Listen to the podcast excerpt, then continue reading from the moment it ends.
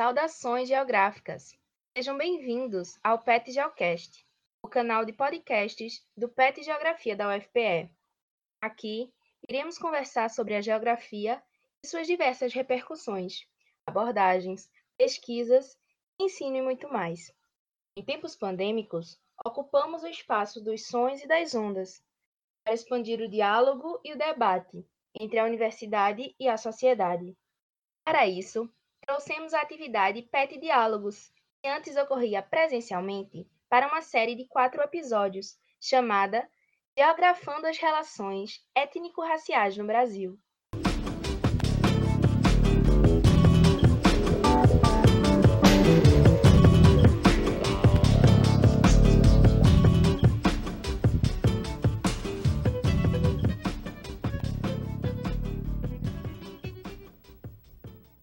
Salve galera, meu nome é Thales. Oi pessoal, meu nome é Maria. Nós fazemos parte do PET Geografia da UFPE e hoje estamos aqui para realizar mais uma discussão da nossa série. O debate hoje será sobre o racismo estrutural e sua questão socioespacial no Brasil.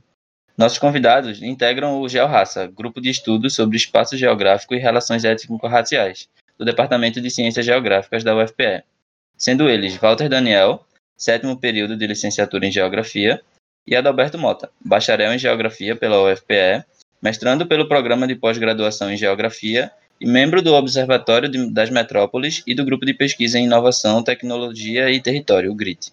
Então, pessoal, é um prazer imenso ter vocês aqui com a gente hoje para conversar sobre essa temática tão importante, né? E a gente vai começar é, fazendo um questionamento sobre o racismo estrutural, né, e a questão socioespacial.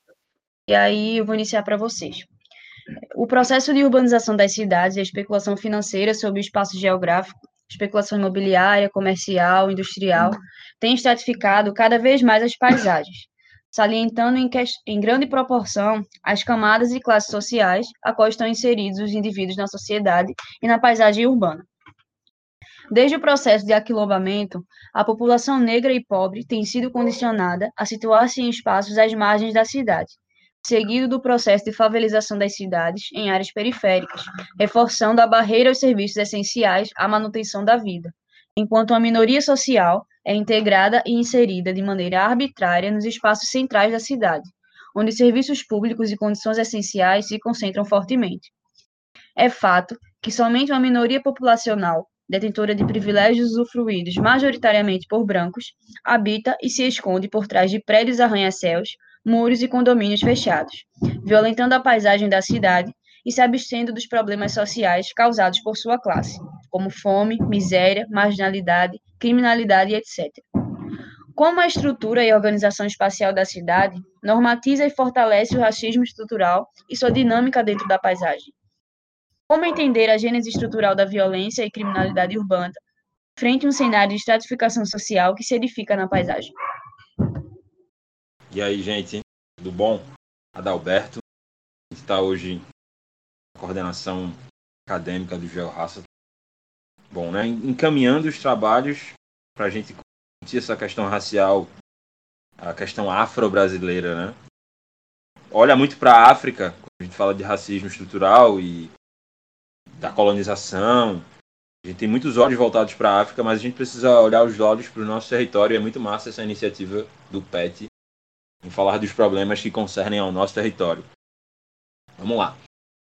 Primeiramente, o racismo estrutural faz parte da formação, aquela cadeirinha lá, do curso de Geografia Econômica e Territorial do Brasil. A gente sabe como foi.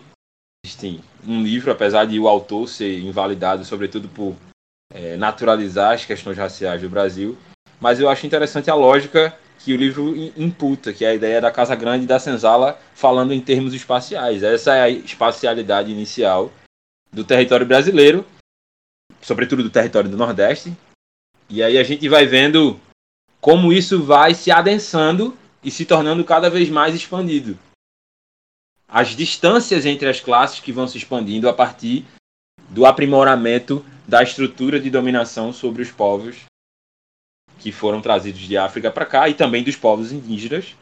Vale salientar que não existe apenas racismo contra negros, existe racismo contra os povos indígenas e eles também sofrem como consequência dessa estratificação e dessa é, segregação socioespacial, territorial que sofrem as pessoas racializadas na América Latina, em que se inclui os povos originários da América Latina, também os povos originários de África, que foram trazidos para cá à força e foram forçados a ocupar espaços periféricos às áreas centrais, as casas grandes, para é, trabalharem no regime de escravidão e terem suas vidas numa estrutura precária desde o início. A gente se pergunta: essa história mudou? Não, essa história continua se repetindo. Os assentamentos precários, a gente vai olhar no IBGE lá, a gente vai ver a questão demográfica e vai ver quem são os maiores ocupantes dos assentamentos precários. É evidente. É, o, Rafael dos Anjos, ele coloca pra gente num, um mapa. É, ele foi, inclusive, pontuado, né? Foi a parte do que eu estudei no TCC, essa questão de como é, os paradoxos da lógica desenvolvimentista eles não resolveram a questão é, colonial brasileira. A gente vive um modelo aprofundado pelo capitalismo das relações coloniais e que se, óbvio que se torna pior, né? As distâncias entre os grupos que já eram é, oprimidos, eles se tornam cada vez maiores. Eles são forçados a partir do input da dinâmica capitalista sobre o território a serem periferizados. Aquele espaço ele passa a ter um uso diferenciado pelos detentores do poder ou pelos usufruidores do poder, um sentido diferenciado do que as pessoas que ocupam aquele território, aquele lugar, ou seja, a sensação de afetividade com o espaço, com o território. E, e aí, para o capital e para essa lógica, não, é, não tem como você desenvolver afetividade, sobretudo se essas pessoas já vêm de uma lógica de desterritorialização. A habitação é, das pessoas, em geral, das pessoas negras, é habitação precária. A habitação é com autoconstrução em geral, nas periferias, nessas áreas de assentamentos precários. A densidade demográfica é absurda. E aí a gente tem também o exemplo da nota técnica, né, que o, o departamento, professores do departamento de geografia, Cristiana, a professora Ana Cristina, minha orientadora, o professor Jambitu, é, trabalharam, Paulo Alessander também estavam assinando essa nota, o Anselmo, que é professor do IF, é, Paulo, que também é do departamento de geografia, foi é, é professor de geografia formado nesse departamento. É, Anselmo também foi orientando de Jean, enfim.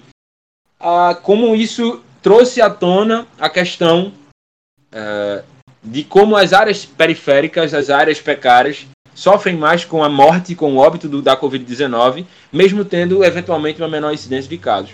Eu vou, não vou me delongar tanto.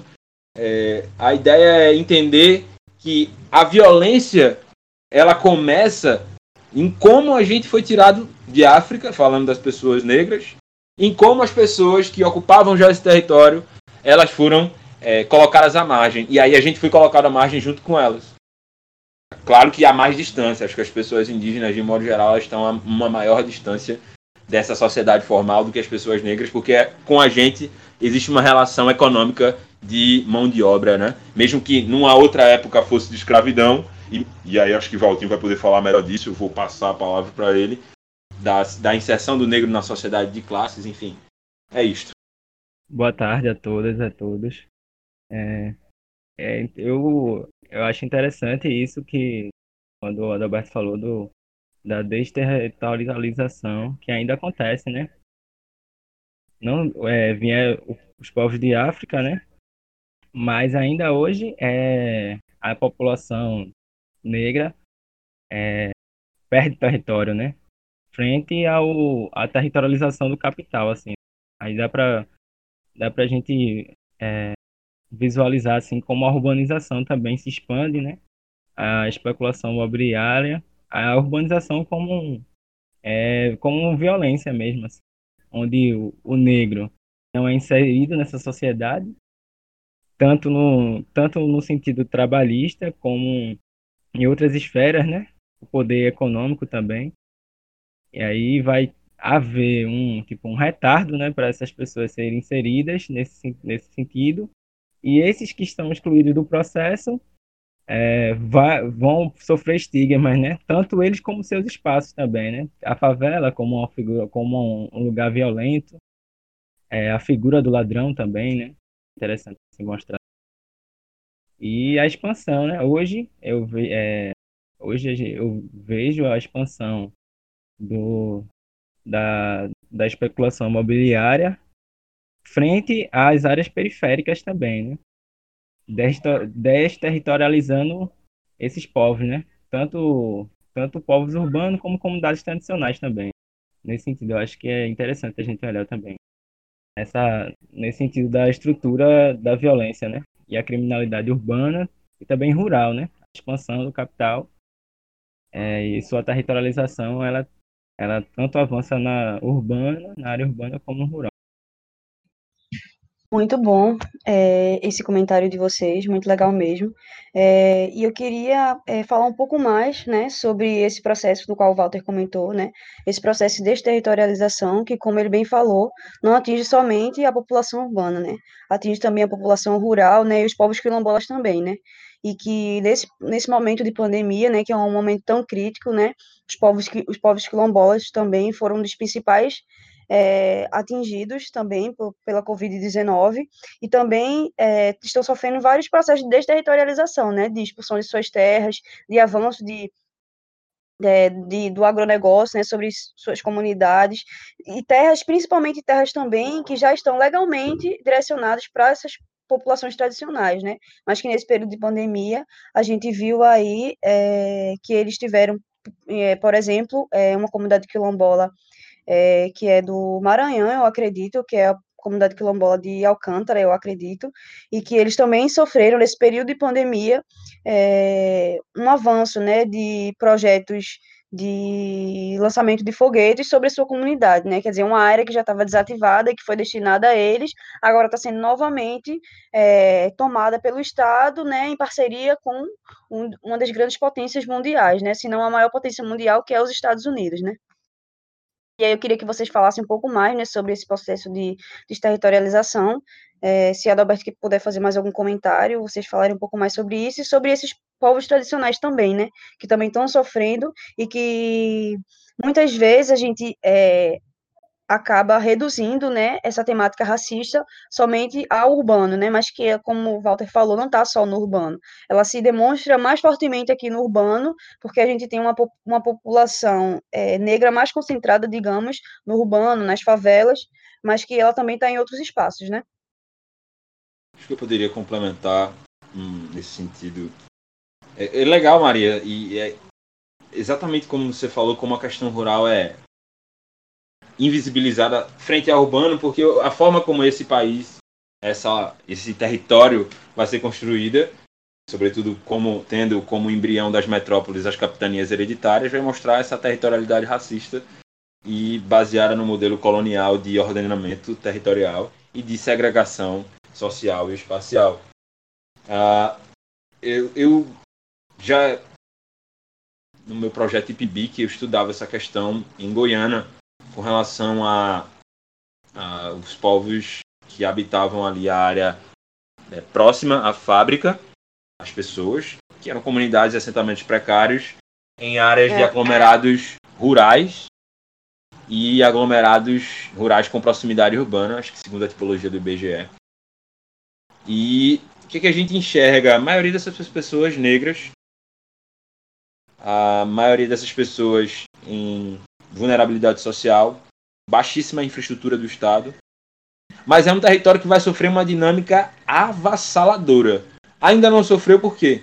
Por conta da crise do capitalismo, que, que freou os projetos, sobretudo o projeto de é, polo de desenvolvimento, que a gente pode questionar a lógica de polo, né? A, a teoria dos polos lá do François Perroux não é, não foi aplicada aqui. A gente não tem, sobretudo, não é, não somos a Europa e não temos uma maturidade é, econômica o suficiente para a gente dizer que existe um polo de crescimento ou de desenvolvimento econômico. Por enquanto, as lógicas são de concentração, e aí está mais próximo da ideia de crescimento. Só que, ainda para ter crescimento econômico, é preciso que haja circulação de riqueza. Se a gente falasse nesse projeto de intervenção, no caso da Jeep Fiat, e toda a infraestruturação do polo de desenvolvimento, como é chamado, né, a, a gente vai ver que esse, esse projeto vai excluir as pessoas que ali habitam, que já vivem em uma condição precária. Elas, essas pessoas sequer teriam noção disso. para eles, é apenas vendido como mais uma promessa de emprego. Aí eu pergunto, eu perguntei inclusive, né? Ah, vocês tiveram emprego aqui? Os filhos de vocês? Não. Tentou, fez entrevista e não. Enfim, é a lógica da exclusão social, territorial, racial. Não, não mudou.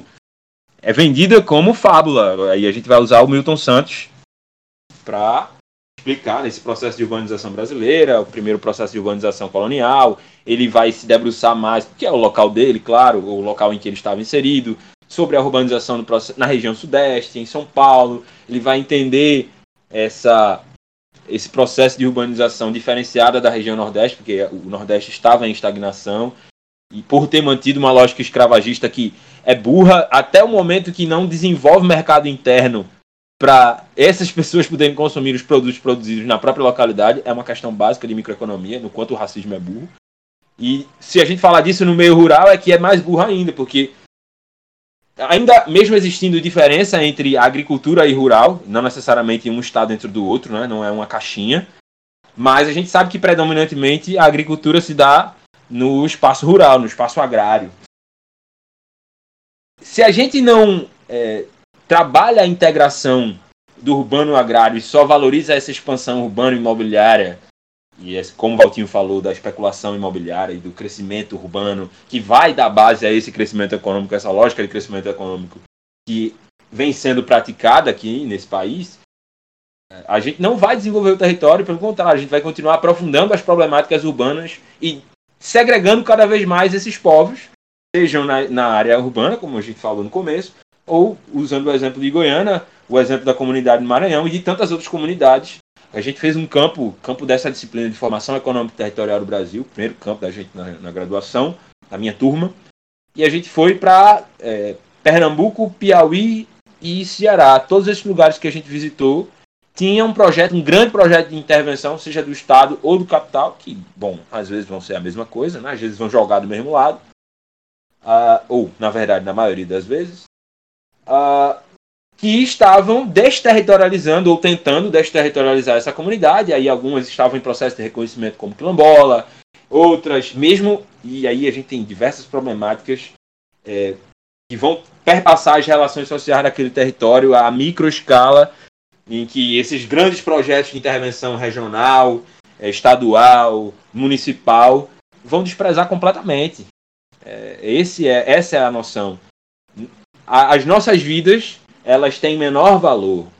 E por ter menor valor, atribuído por essa lógica racista e segregadora, a, tudo aquilo que vai ser direcionado a nós vai ser subordenado, vai ser subcategorizado, subvalorizado.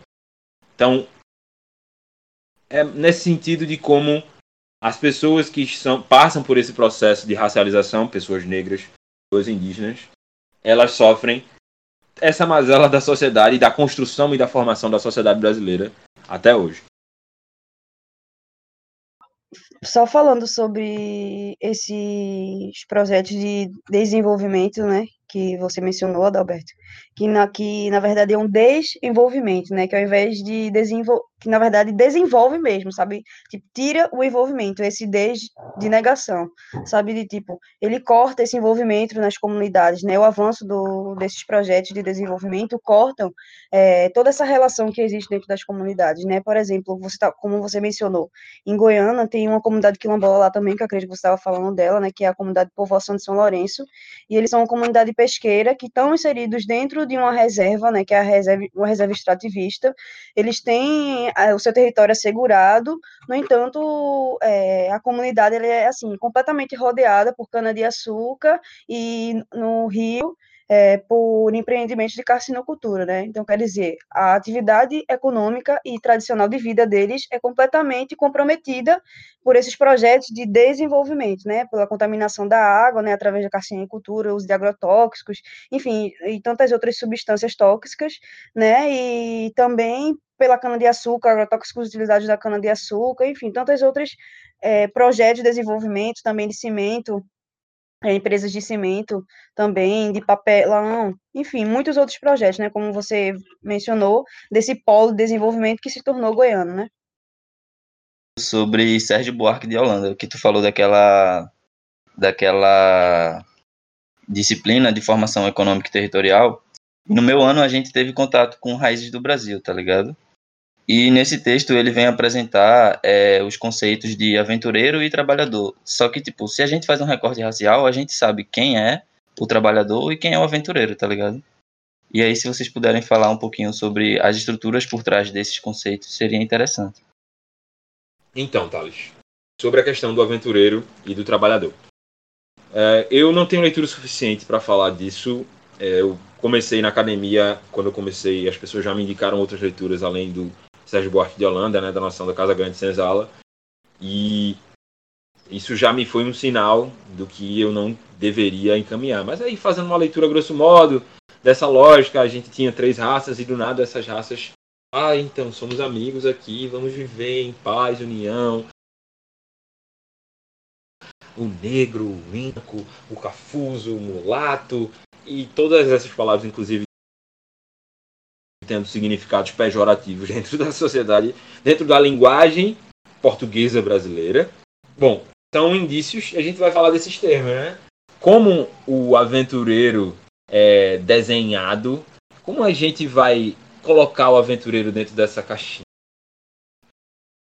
Quem são as pessoas que mais sofrem com o caos, né? com a aleatoriedade, com os riscos? São as pessoas que mais vivem na precariedade, porque elas têm menos meios é a lógica lá do Milton Santos, meio rural, meio técnico, meio técnico científico internacional. Elas têm menor acesso mais precário aos meios necessários para sua própria subsistência, para sua organização, para sua reprodução saudável e organizada. Então, essas pessoas vão ter que se aventurar. Essa é a real. Vai ser, vão ser as pessoas que vão assumir o risco, eventualmente, da vida no crime. Para comer, para ter um tênis. Vamos falar de, disso? A mídia incute nas nossas cabeças N desejos, N necessidades, parte desse modelo capitalista de vida, segundo David Harvey, David Harvey entrou em cada. Ele fala a palavra em inglês, nuke and cranny, entrou em cada testa e cada crânio das pessoas. Uh, não tem como as pessoas periféricas que vivem em áreas com menor acesso às coisas, elas também vão ter desejos influenciados pelo capitalismo. Então vai ser também o cara que vai roubar para comprar um tênis, cara. Porque isso também é parte dos desejos construídos na sociedade capitalista. Todos nós temos direito a lazer, a comprar. A democracia ela não é a lógica de uma organização social e territorial. Não vamos nem falar de democracia, porque a nossa já está bem problematizada.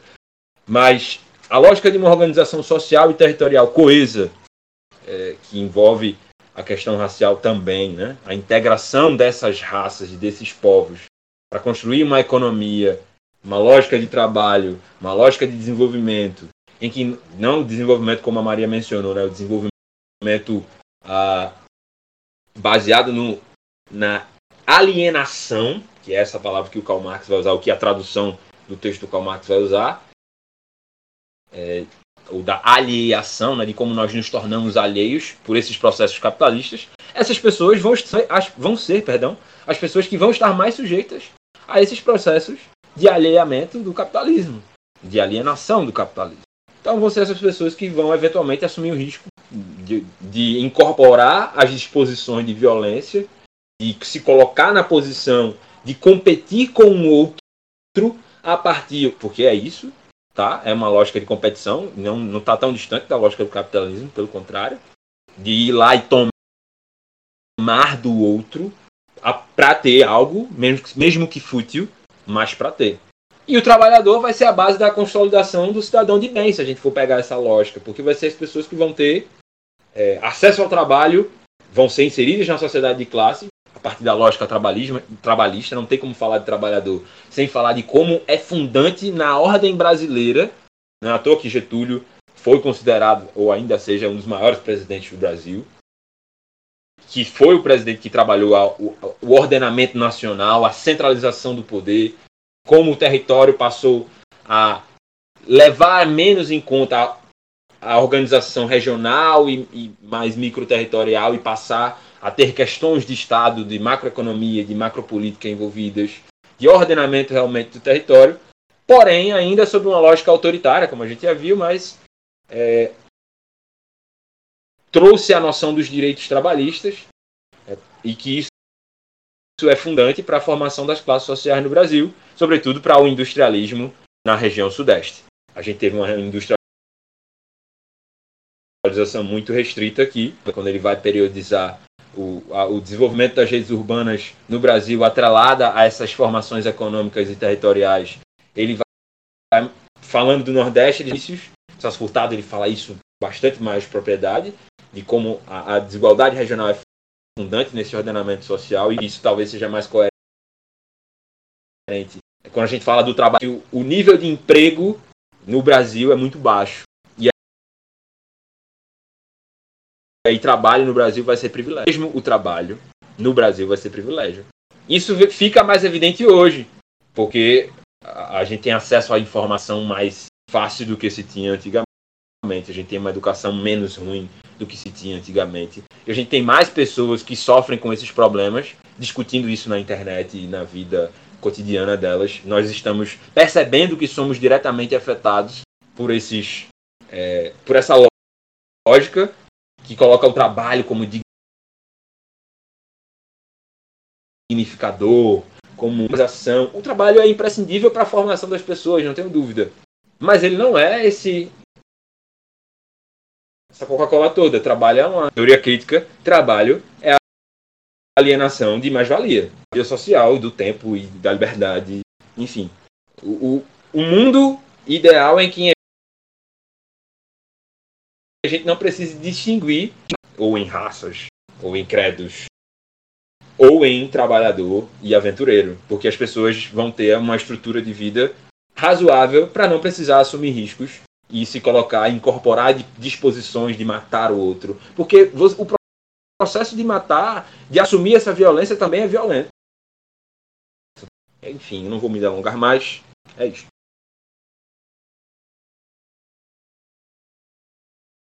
Bacana, bacana a resposta. Me sinto muito, muito contemplado pela resposta. É, partindo para a segunda pergunta, é, o Código Penal, promulgado em 1890, após a abolição, demonstra o caráter coercitivo do Estado em criminalizar explicitamente a população negra, se opondo às suas práticas coletivas em sociedade, a exemplo a capoeira, seu modo de vida e sua condição social desfavorecidas pós-escravidão, já que nunca foram almejados a compor sociedade como membros, mas somente como relação de subserviência. Um evento interessante que reproduz essa violência histórica sobre a memória e história do povo negro é o massacre do Carandiru, ocorrido em 2 de outubro de 1992, causando a morte de mais de 100 detentos após a intervenção militar paulista à Casa de Detenção de São Paulo, Carandiru.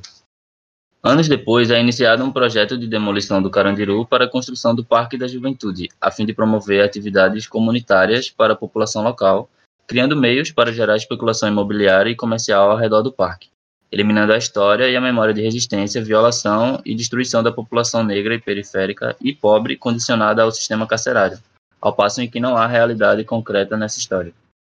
Vocês poderiam comentar sobre essas formas de violência que fundamentam e repercutem o racismo estrutural ao criminalizar as práticas sociais da população negra, ao invalidar a memória e história a qual estão inseridos?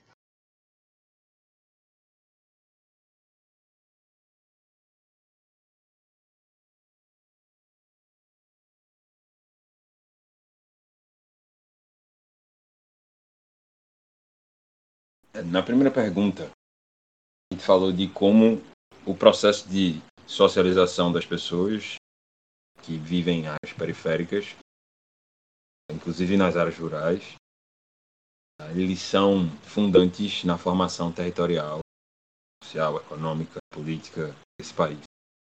E como o aumento dessas distâncias, à medida em que o país vai é, se transitando de um modelo colonial para um modelo colonial capitalista.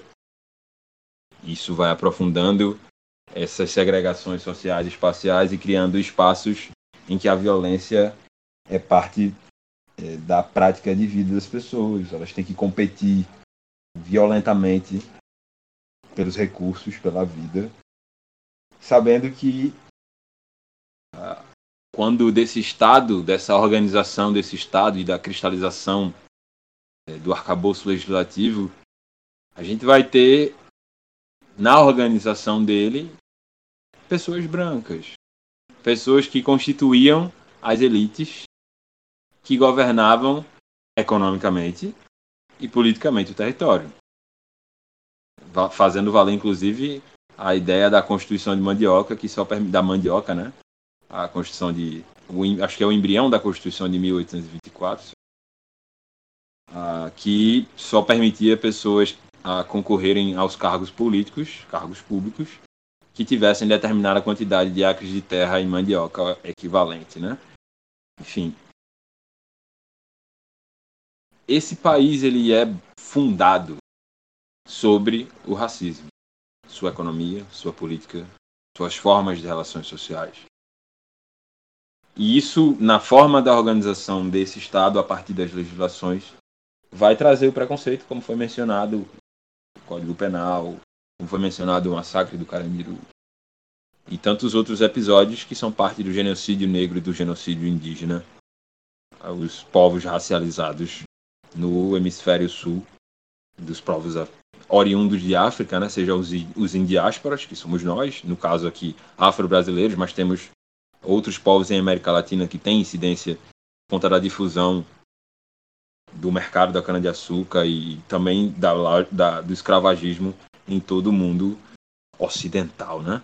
Então isso vai ser, acho que o Celso Curtado aponta isso, eu escrevo um pouco disso no TCC, como isso vai ser fundante a, a acumulação originária no, na América Latina, no mundo do Sul, ela vai se dar a partir do processo de expropriação das pessoas de sua terra e da terra de suas pessoas. Isso vai fundar esses processos de organização do Estado que vão lançar sobre, contemporaneamente, né, inclusive, legislações que, ou interpretações de legislação, como foi recentemente o caso de uma juíza que é, equivocada ou acidentalmente disse que o réu era culpado em razão de sua raça. Então, isso são só resquícios de como isso ainda é. Isso são só pequenos fragmentos.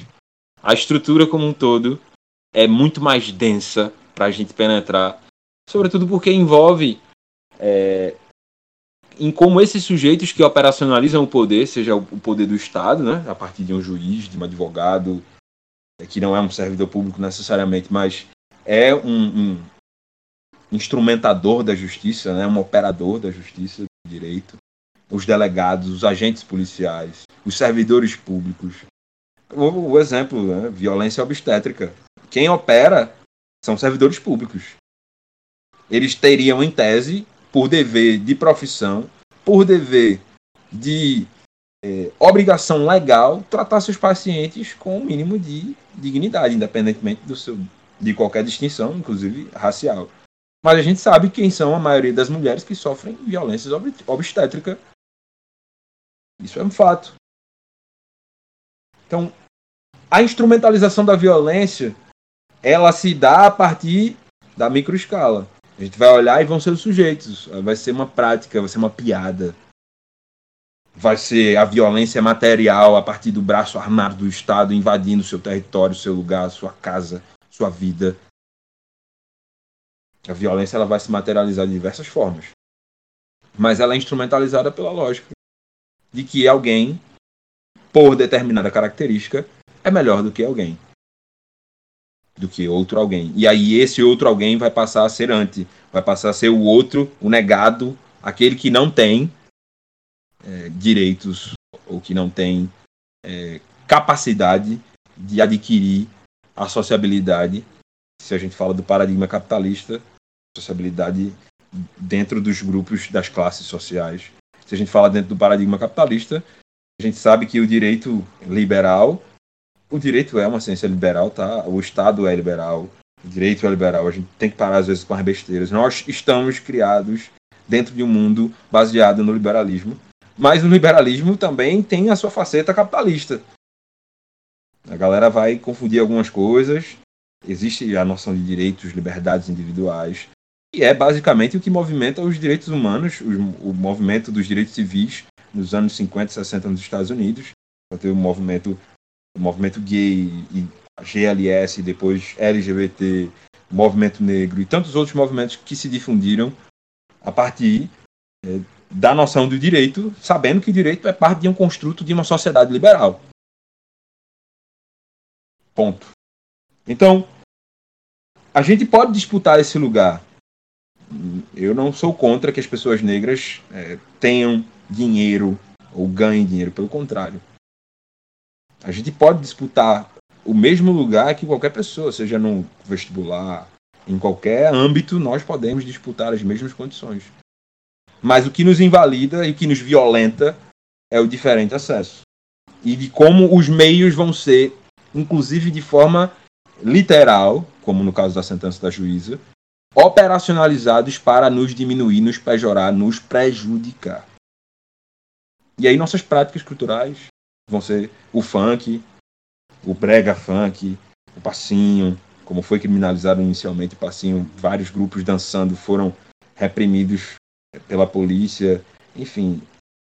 É isso. É, é um sistema, o racismo não é outra coisa senão um sistema que, a partir desses códigos, se a gente pega o Rafastan, a operacionalização do poder, a ideia dos códigos, de como os códigos instrumentalizam o poder, sobretudo para a dominação do território, né?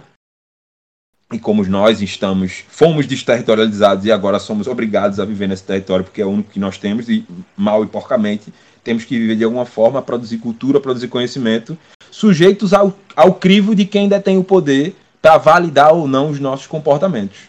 E esses detentores do poder, por serem hegemonicamente as pessoas que nos escravizaram ou seus descendentes, eles não vão ter a menor empatia ao fazer as suas redações seja legislativas ou judiciárias, ou em quaisquer instrumentos de normatização da realidade. É, acho também interessante mostrar, é, falar no sentido de como repercute esse racismo estrutural é, no acesso, né? No acesso tanto ao diverso, né? O acesso à cidade, a cargos e a própria universidade também, né? a lei de cotas tem seu tempo de vida aqui a 2000, é, 2022, 10 anos, né? Mas é isso, é o acesso às instituições que, como o Adalberto falou, são geridas por pessoas brancas, né? E aí vai ter um déficit grande nas práticas sociais também. E na criminalidade. E reflete em várias esferas, né? no papel midiático é isso também. E uma pessoa que faz a redação de uma notícia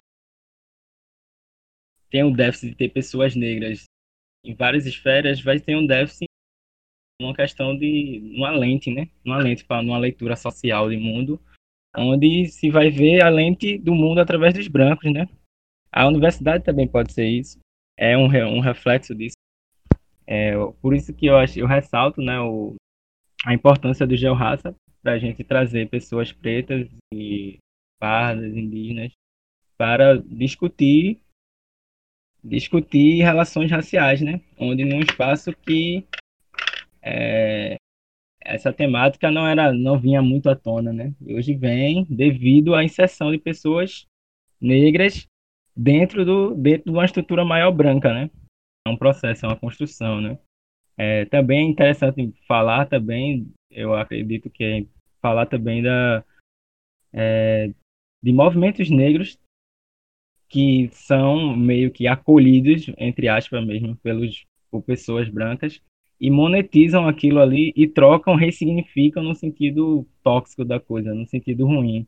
Acho que a capoeira pode, pode ser pode ser falada nesse sentido, onde que é uma prática negra periférica de pessoas pobres, mas que hoje ele cresce, né? A capoeira é, é grande, mas é, às vezes quem toma o protagonismo são pessoas brancas, no sentido de só porque podem monetizar aquilo ali, né?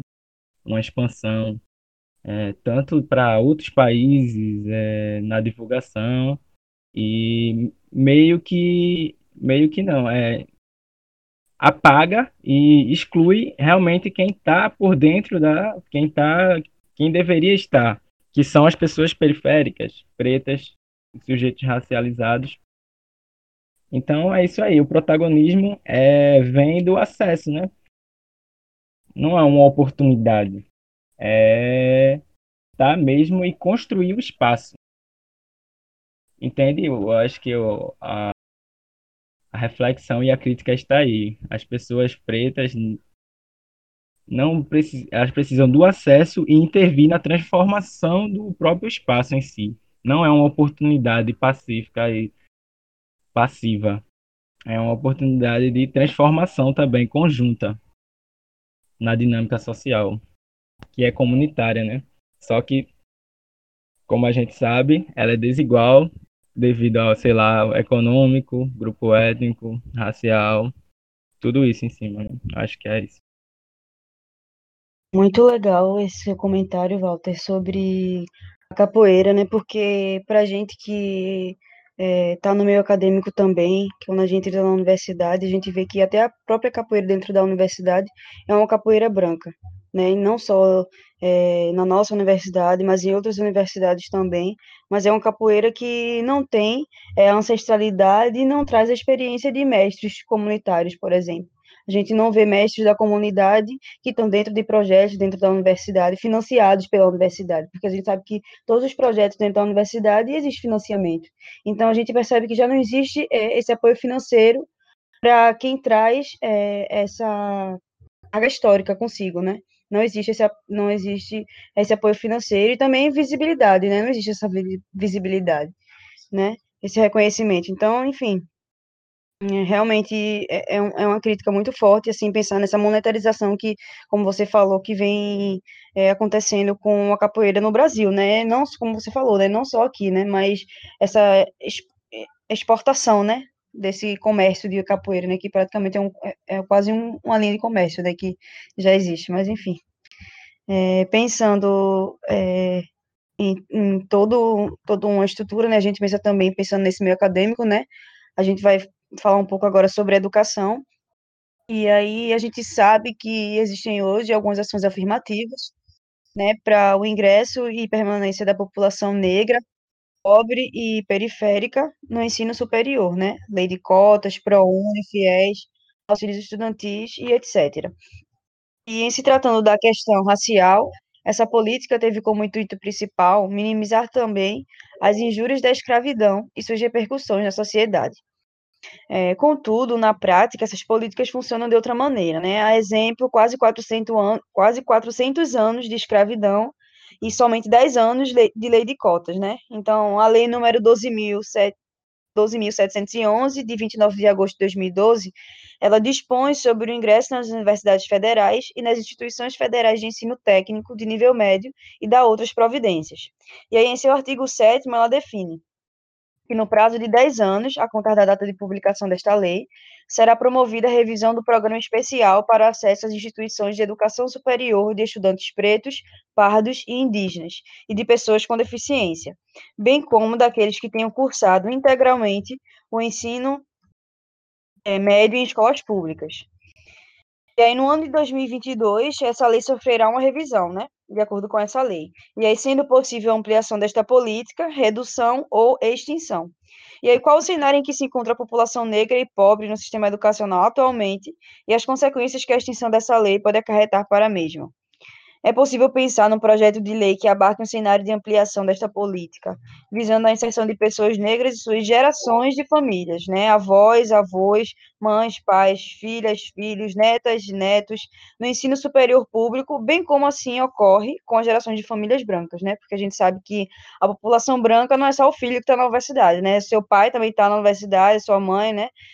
Enfim, de certa forma, né? Porque também não é assim com as mulheres, é já, é, já é outro, outro discurso, outro debate. Mas, enfim, os filhos estão, os pais estão, os avós estão, né? Mas e com, com, com nós, com os pretos e pretas, tá ligado? Como é? Como funciona?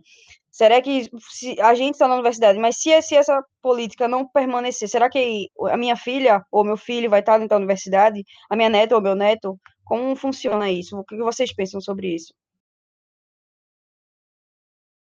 É, eu acredito que para falar do cenário em que se encontra a população negra no sistema educacional é, é complexo assim, né? Porque, porque o sistema educacional é fica amplo assim, mas tipo, falando no, no sentido do, de inserção no nível superior às universidades públicas, eu acho que a lei de cotas ela traz um, ela traz um, um reparo assim, um, um ajuste que não é, lógico que não, não é o, o ideal, mas que vinha trazendo uma inserção de pessoas negras à, à, à universidade e isso é bom no, no, sentido, mas não só a, a cota, ela por si só ela basta, né? Pois assim, tem também ao nível estrutural também, né? A nível de estrutura, né? Não só não diria só econômica, mas tipo, até eu falei, falaria também de saúde. Saúde física e mental também dessa população. É, acesso ao mercado de trabalho também. Mas, pois assim, muitos. Posso falar do meu caso também. Muitos também precisam trabalhar e estudar, né? E a consequência é que a extinção, uma possível extinção da lei é um retardo, né? Eu visualizo como um retardo, pois é, a gente vem num, numa ampliação de, de, é, de pessoas negras entrando na universidade, não só negras como indígenas e pardos, enfim. Mas é um retardo se, se for, se caso a, a, acontecer a extinção, pois a gente vê esse reflexo há uns anos atrás, né? Poderia ver assim o número de número de negros na década de 90 né? dentro da universidade. E falaria até mais, porque uh, hoje, ainda hoje, a gente pode ver o número de negros em outras, outras áreas dentro da universidade, né? É, nos cursos de medicina, advocacia, é, direito, é, que é direito, né? Direito, em outras áreas, né? Ciência da computação.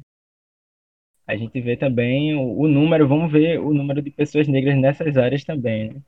Que são alguns cursos que, é, que requer também uma dedicação a mais e, e renda, né?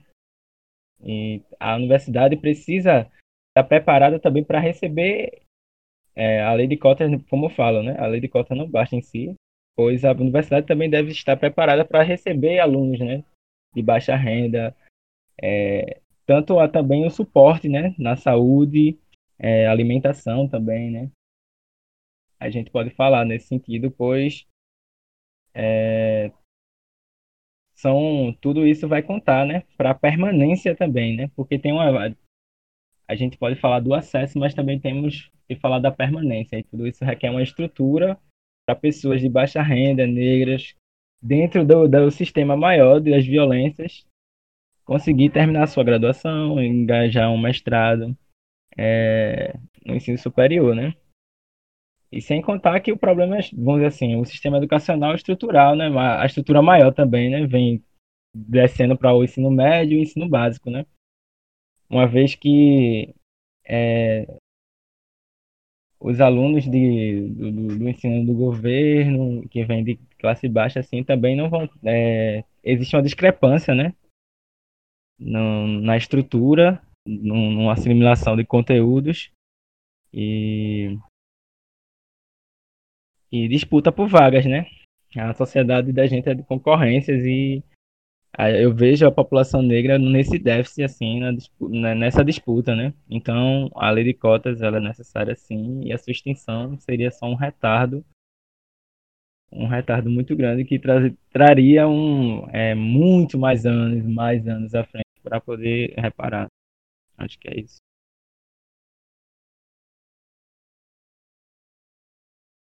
Muito massa a contribuição de Valtinho. Quando a gente pensa na lógica da situação das cotas no Brasil hoje. A gente chegou ao patamar dos 50%, segundo a publicação de desigualdades sociais por cor raça do IBGE, em 2009, com dados das PENADs e outras pesquisa que o IBGE faz com a maior periodicidade do que o censo demográfico, que é um outro instrumento sucateado, é, outro instrumento legislativo público, dispositivo que é necessário para governar, governar esse país, perdão, é, com segurança a partir da informação, dos procedimentos técnicos da ciência, o que é basicamente tudo, todo o oposto do que a gente está vivendo nesse governo atual. Porém, se a gente vai falar de outros dados uh, com relação à desigualdade por cor, raça, a partir do IBGE, na própria publicação a gente vai ter com relação a cargos gerenciais. 68% ocupados por brancos, 29% ocupado, ocupados por pretos ou pardos.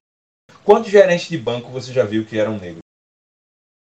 É uma pergunta que a gente pode se fazer, que é muito básica, que o banco acaba que é uma organização é, é, de mercado de trabalho que tem uma distinção muito clara de cargos gerenciais e carreira, em que é permitido você enxergar na hierarquia e fazer um recorte racial diferente do atendente do caixa, das pessoas que têm funções mais básicas, pessoas que têm funções mais gerenciais. A gente não pode nem estabelecer isso com relação ao âmbito da medicina, que não existe hierarquia entre médico, enfermeiro e técnico de enfermagem, entre enfermeiro e técnico de enfermagem, porque são profissões que são complementares dentro da, do atendimento da enfermagem. Mas com relação a médico e enfermeiro não existe hierarquia. Mas ainda assim a gente pode fazer um outro recorte Quantos médicos negros vocês conhecem? Isso é clichê até falar disso, mas para os dados. Taxa composta de subutilização. A gente tem pessoas brancas em 18,8%, pessoas pretas ou pardas é, com 29% de sub subutilização. Perdão. É... E aí a gente tem também distribuição de renda e condições de moradia. Pessoas abaixo da linha da pobreza em 2018, uh, ah, com renda inferior a 5 dólares e 50 por dia, pessoas brancas são 15%. Pessoas pretas ou parda ou pardas, perdão, são 32%. Dobro, né? Mais que dobro. Ah, inferior a 1 dólar e 90, 3% de pessoas brancas, 8% de pessoas pretas ou pardas, mais uma vez, aproximadamente. Ah, se a gente fala de educação, temos 3,9% de pessoas brancas dentro da taxa de analfabetismo em 2018, 9,1% pessoas pretas.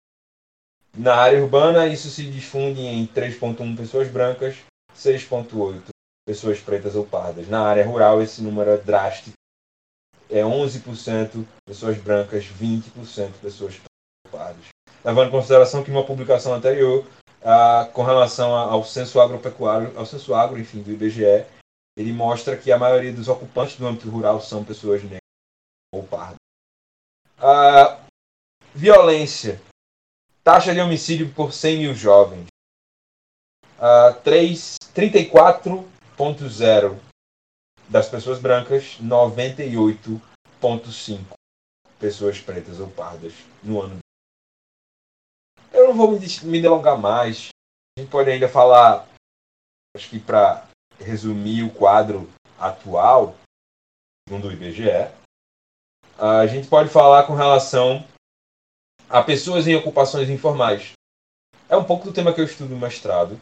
A gente é, vai entender, está tentando entender, na verdade, né? a difusão dos aplicativos de delivery e os seus impactos na sociedade contemporânea e em como é, o quadro dessa sociedade contemporânea vai contribuir para a flexibilização do trabalho, para toda essa problemática do trabalho informal e de como a gente tem visto hoje essa lógica ultra neoliberal e do capital improdutivo que o Beluso fala e o Ricardo Antunes, uma série de outros autores, tendo por base também a lógica do espaço dividido em Milton Santos. Uh, e é nesse sentido que a gente observa uh, a desigualdade dessas ocupações informais a partir do critério regional a gente enxerga aqui no Nordeste pessoas brancas, são 52% ocupando informalmente postos de trabalho e uh, 57,8% em, na informalidade com relação às pessoas negras. Se a gente fala na região Sudeste, a gente tem 32 pessoas brancas, 39 pessoas negras ou pardas, pretas ou pardas, segundo o critério do IBGE. Uh, no Sul, são 27,3 é, contra 34,1 pessoas negras.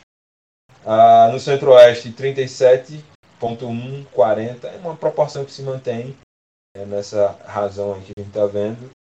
Ah, no Brasil, são 34,6 brancos na informalidade, pessoas brancas na informalidade, contra 47,3% de pessoas negras na informalidade. Se a gente fala com relação ao gênero, a gente coloca ah, homens negros em 46,9% de informalidade e mulheres negras em 47,8% de informalidade. Ah, a pergunta que não quer calar: como é que essas pessoas formam família? Se essas pessoas estão sujeitas ao mesmo extrato de violência, e se a gente vai para a mulher negra, a violência se torna ainda maior, usando como base a lógica do trabalho de Angela Davis, Mulheres, Raça e Classe.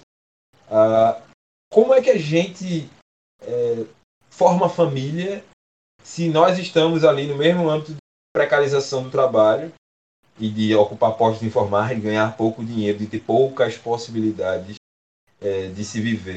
Como é que a gente consegue criar uma lógica em que os nossos filhos vão ter acesso à educação e a uma educação de qualidade, sobretudo, numa lógica de desigualdade racial e que tem o risco de ser aprofundada, como é o caso da pergunta, a partir de um dispositivo legislativo sendo suprimido é, em suas funcionalidades no sentido de diminuir a desigualdade racial, como foi debatido amplamente debatido em 2012 pelo STF, e que chegou-se à conclusão de que as cotas são uma política pública necessária para a redução dessas desigualdades históricas e estruturais desse país. É, é uma lógica que é básica de planejamento, ao meu ver. Se a gente quer que o país se desenvolva, é necessário dar conta desse problema. É um ponto fundante. Você não precisa nem ser antirracista para pensar dessa forma. Se a gente está falando do âmbito racial, é fundante para que as pessoas negras se desenvolvam enquanto ser, enquanto autônomos em si, possam criar sua espacialidade, sua territorialidade, a disposição dos seus lugares. O acesso à educação é um direito fundamental, adentra a lógica dos direitos humanos. E se a gente faz recorte racial, é um direito nosso enquanto ser, ter o acesso à educação de uma forma menos desigual, para de modo a recuperar as desigualdades e a dívida histórica que funda o processo de socialização, de formação do território brasileiro. Agora a gente vai para a última parte do nosso episódio, que seria abrir o espaço para que vocês falem mais sobre o coletivo de vocês, sobre atividades que vocês é, realizam, articulação com outros grupos, quem são vocês nas redes sociais, é, indicações de texto, filme ou qualquer coisa que vocês achem que seja relevante para a temática. E é isso.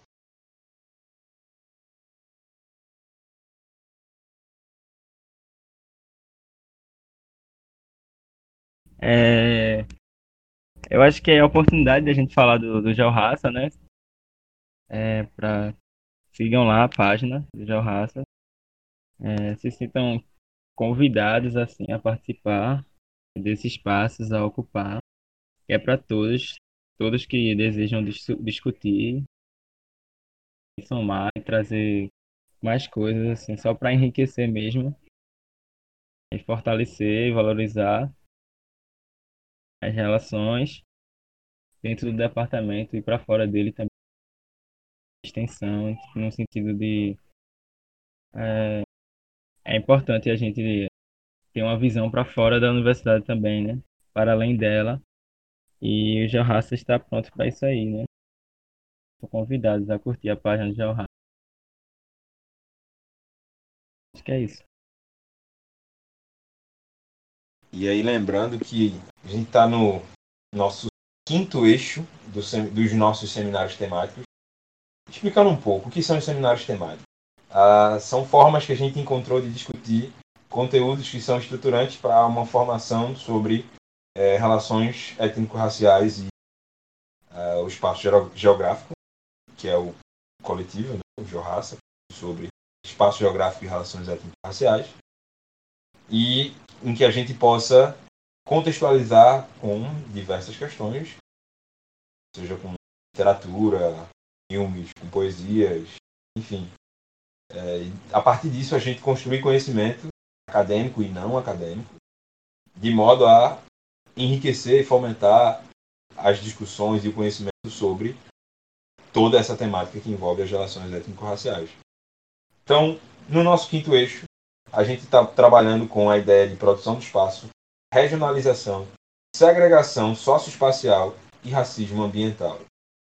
É uma introduçãozinha bem básica. Se a gente fala do processo de amanagement do território, da lógica lá da geografia regional francesa, de gestão do território, é, ainda assim essa lógica não é suficiente para abarcar as relações étnico-raciais dentro da gestão ou do planejamento da geografia urbana, agrária ou de qualquer uma delas. Um exemplo, uma introdução. Esse é o spoiler, né? Enfim, texto base, uh, ambiente, justiça, ambiente e justiça, perdão, dois pontos. Sobre a utilidade do conceito de racismo ambiental no contexto brasileiro, Paz e Silva. E aí a gente vai trabalhar um pouco do, do racismo ambiental, de como ele se manifesta, e como ele é parte de tudo isso aqui que a gente discutiu, uma, mais uma das violências às quais, enquanto pessoas negras, nós estamos sujeitos, sobretudo a partir da lógica de precária de habitação que a gente está estruturalmente sujeito também. A programação é 2 de setembro, 17 horas. A gente tem um debate sobre o texto, conduzido por Diná, também é do nosso grupo. Ah, ela também está estudando sobre isso. Ela trabalha com Costa. Enfim, no dia 16, a gente tem às 17 horas também, a retomada da discussão do texto e troca de saberes a partir dessas produções culturais, artísticas, que dialoguem com essa área do conhecimento que a gente quer trazer, seja a partir de diversos conceitos da geografia, paisagem, território, lugar, enfim, de qualquer conhecimento como ele se apresente, que dialogue como, com o eixo, com a lógica do, de a gente entender o racismo ambiental a partir disso. Todo mundo convidado e a discussão vai ser via Skype. O link está na bio do grupo. É só seguir, como o Valtinho falou. E é isso, pessoal. É isso, galera. Muito obrigado pela participação de vocês. Acho que vocês tocaram em pontos que são essenciais na questão do racismo estrutural, porque acho que facilita a compreensão de que o racismo, como o próprio nome já diz, estrutural, não é fruto de uma coisa só, é fruto de uma cadeia de acontecimentos e acho que o que vocês falaram aqui hoje meio que evidencia muito esses, esses pequenos fragmentos que podem ser é, abordados mais a fundo mais à frente. É, a gente fica muito feliz de ter recebido vocês. E é isso, pessoal. Até as próximas. Muito obrigada, gente. Obrigada aí pela discussão. Obrigada ao Grupo Georraça por ter aceitado participar com a gente desse debate. Obrigada, Adalberto, e obrigada, Valtinha, também, por estar participando aqui com a gente. E estamos aí, né, para continuar debatendo, discutindo e lutando, né, essas tantas pautas, né, que a população negra, né, que o povo negro é, precisa enfrentar, né, e a universidade, né, ela precisa estar aberta, né, para debater com a gente, né, dessas tantas pautas que vocês comentaram e dessas tantas pautas que existem, né, e que a gente precisa enfrentar. E então agradeço a vocês a participação. E é isso. Falou, galera. Tchauzinho.